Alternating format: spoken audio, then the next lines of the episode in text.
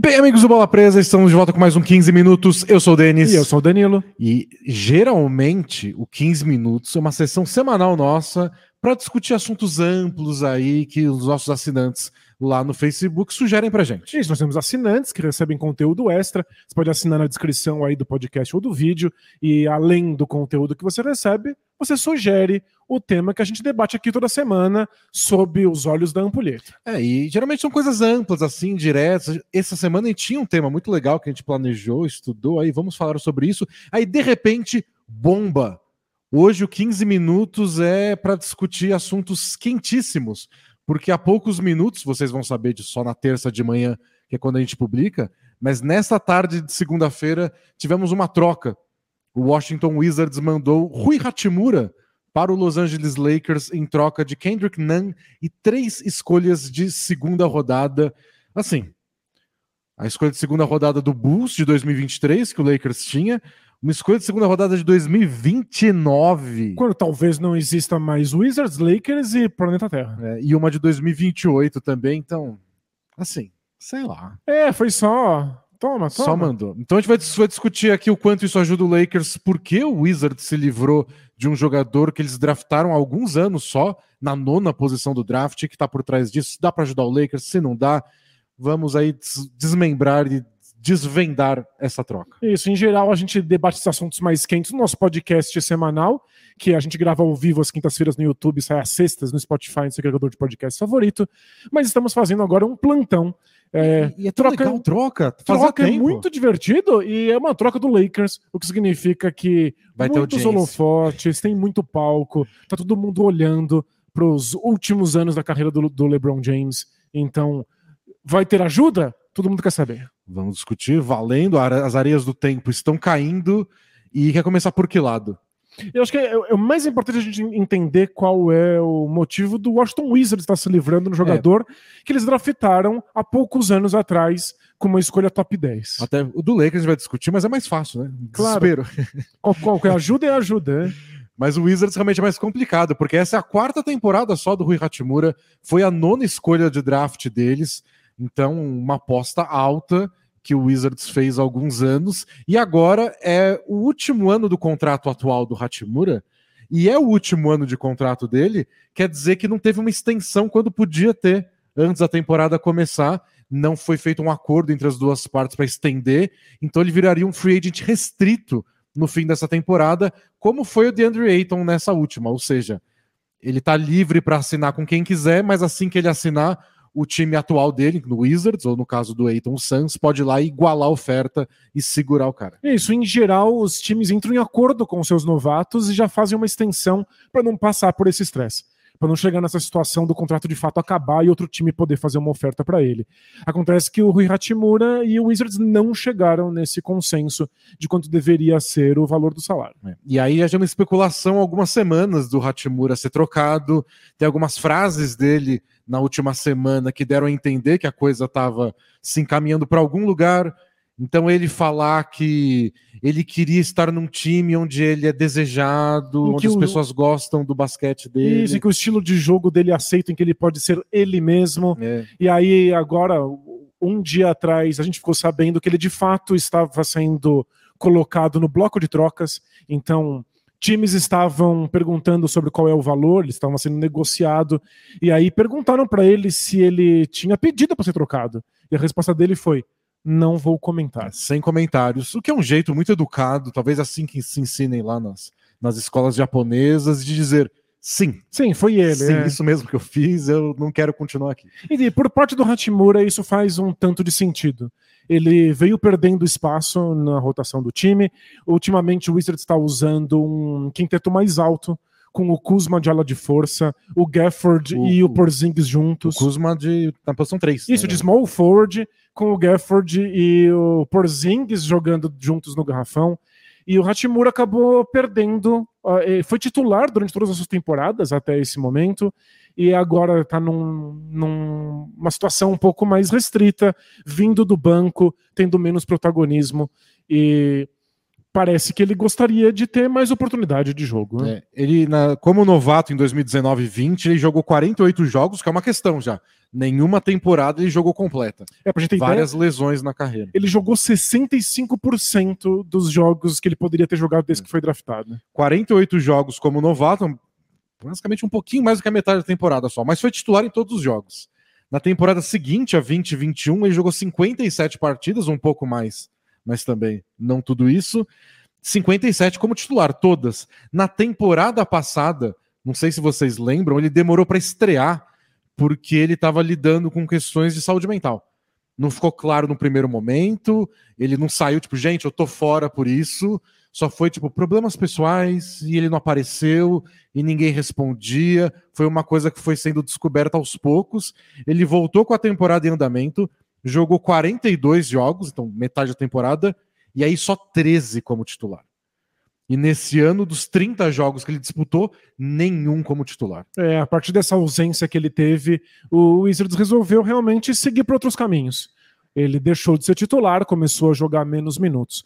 E claro que isso envolve a saúde mental do Hachimura, que não estava disponível para a temporada. O Wizards acabou indo com outros jogadores que poderia confiar, que estavam lá disponíveis no elenco, mas tem a ver um pouco com a paciência que o Wizards está tendo com o amadurecimento do Hachimura, com o avanço dele como jogador. Ele chegou na NBA com alguns problemas defensivos, ele tinha muita dificuldade de segurar adversários, especialmente no mano a mano. E na temporada passada, ele piorou. Ele ficou entre os piores alas da NBA defendendo no mano a mano. E ofensivamente, ele é um jogador que tem bastante recurso, mas ele tem um jogo extremamente individualista, dificuldade de fazer a bola girar. Ele é- A gente chamava antigamente de buraco negro. Tipo, a bola chega nele, a gravidade atrai a bola para ele, e aí, como num buraco negro, nada volta. Você passou a bola pro Hachimura, é o Hachimura que vai arremessar, provavelmente. E é muito engraçado que a gente percebeu esses elementos do Hachimura nas primeiras semanas de jogo dele no Wizards. Ele teve muitos minutos, então a gente podia assistir bastante ele jogar. E ele tinha toda essa vibe de ala de força dos anos 90.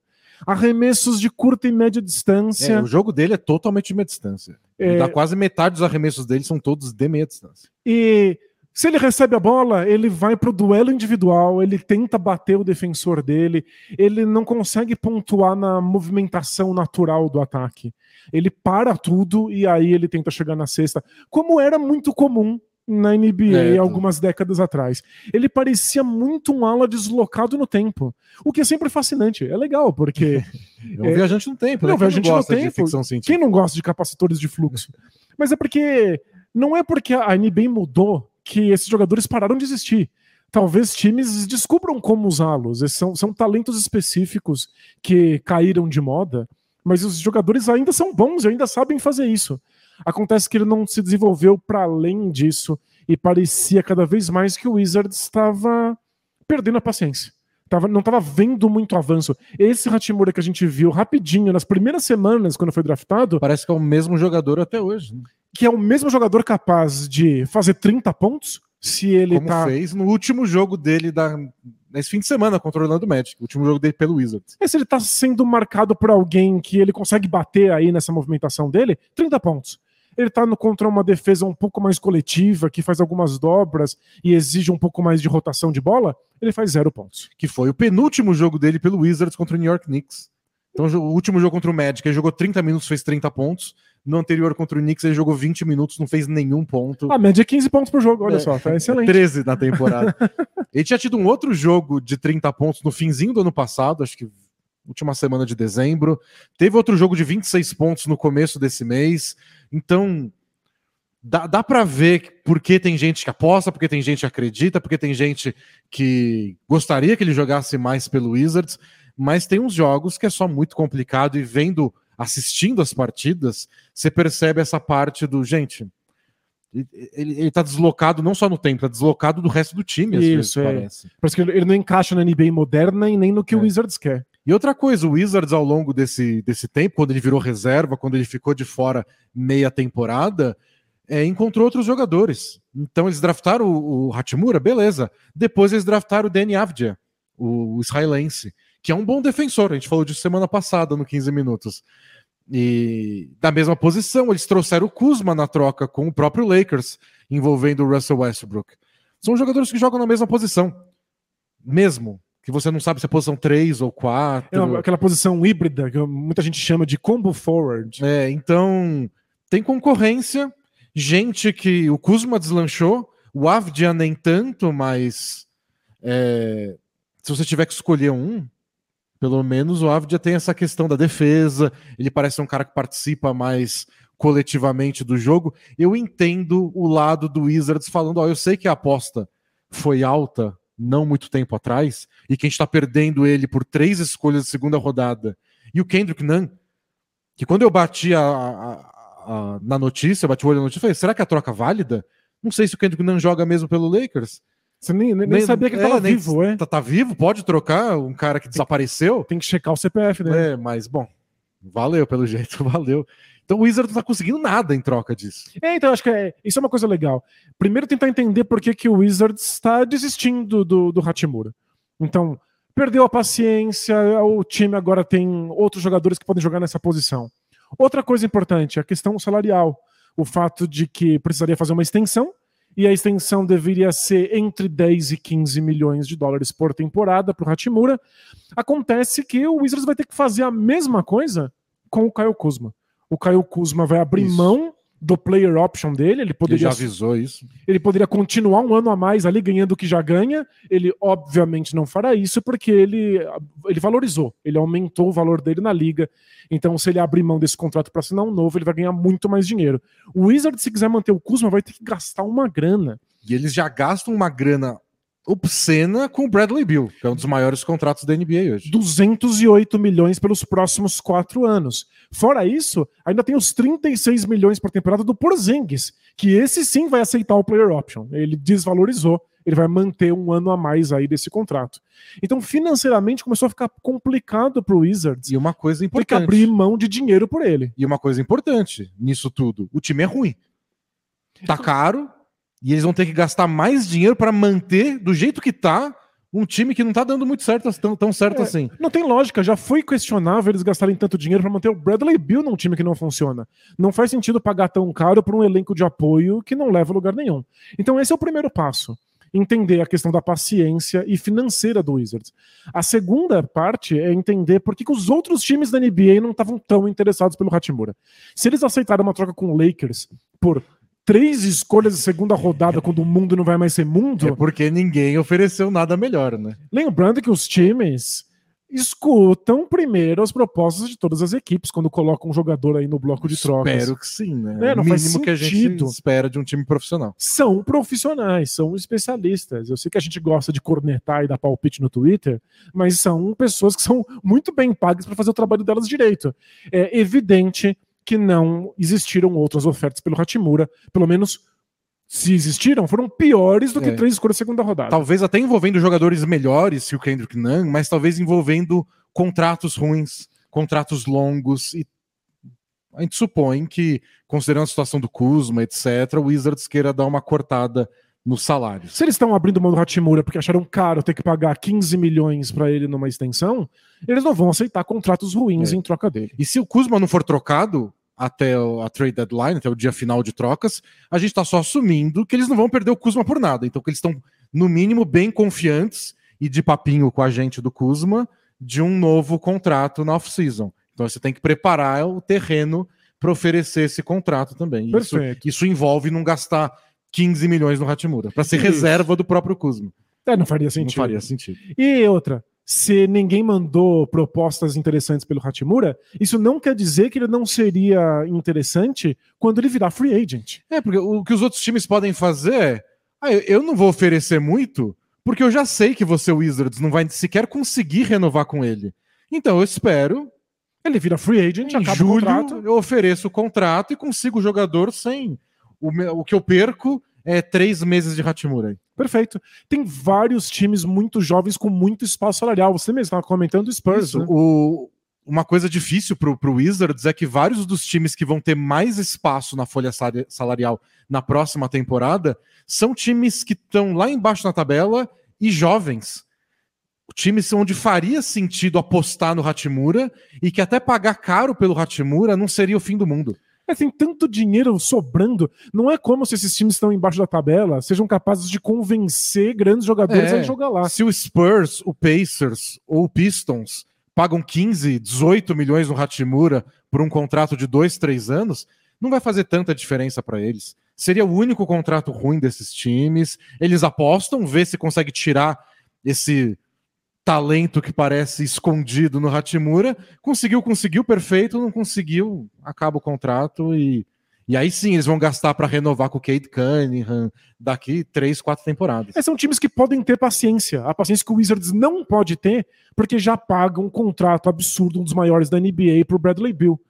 Então, se o Wizards ainda segura o Hatimura, claro, sem a extensão que eles chegaram no acordo, é bem possível que outros times deem uma oferta enorme e o Wizards tivesse que igualar se quisesse manter. Para não fazer isso, aceitaram a proposta porcaria do. Lakers, é. porque pelo menos não perdem o Hatimura por absolutamente nada. Parece que o Rob Pelinka, o manager do Lakers, começou a fuçar os bolsos e foi tacando, ó. Eu tenho isso aqui. Isso, ó, Essas três um moedas, chiclete, um, um chiclete grampo, amassado. Um grampo de cabelo. O ticket de estacionamento aqui do, do, do Wizards. Esse musculo de segunda rodada. É, é o que, oferta final. É, adorei que ele encontrou no bolso o Kendrick Nunn, que é, tava tá sumido. É por isso tava que, foragido. Por isso que ele não conseguia jogar direito no Lakers. Se perdeu num, num bolso de um, um engravatado. E, e aí a gente se pergunta por que o Lakers então não esperou até a próxima temporada para assinar com o Hachimura? O Lakers é um desses poucos times que pode olhar e falar três meses de um jogador novo.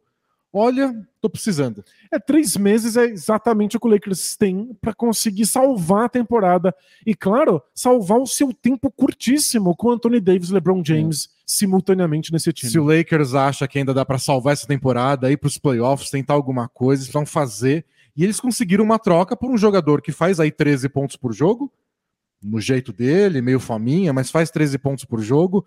Muito versátil, que é, essa é uma questão defensivamente que você já comentou, ele não é grande coisa, mas ele é um dos jogadores que mais marca posições diferentes. Uhum. Então, não marca tão bem, mas e aí? Pelo menos está disponível. Talvez marcando uma delas. Tem que se descobrir isso. Mas é um jogador. E é um ala, é a posição onde o Lakers está mais sentindo falta. Ele vai concorrer agora com o Troy Brown Jr. por posição. Não é lá. Tão, Parece um cenário bem assim. melhor para ele do que ficar no banco vendo jogadores muito mais talentosos é. que ele ter minutos. É. Então é uma posição que o Lakers precisa. O Lakers está desesperado. O Lakers não tem como ter muita picuinha com os problemas táticos e técnicos dele. Tem que trabalhar, claro. Tem que tentar consertar, tem que, tenta, tem que tentar fazer ele se encaixar no, no, no flow da, da, do ataque. Aproveitar que tem o LeBron James para isso, um dos melhores Exato. criadores de jogada da história do planeta Terra.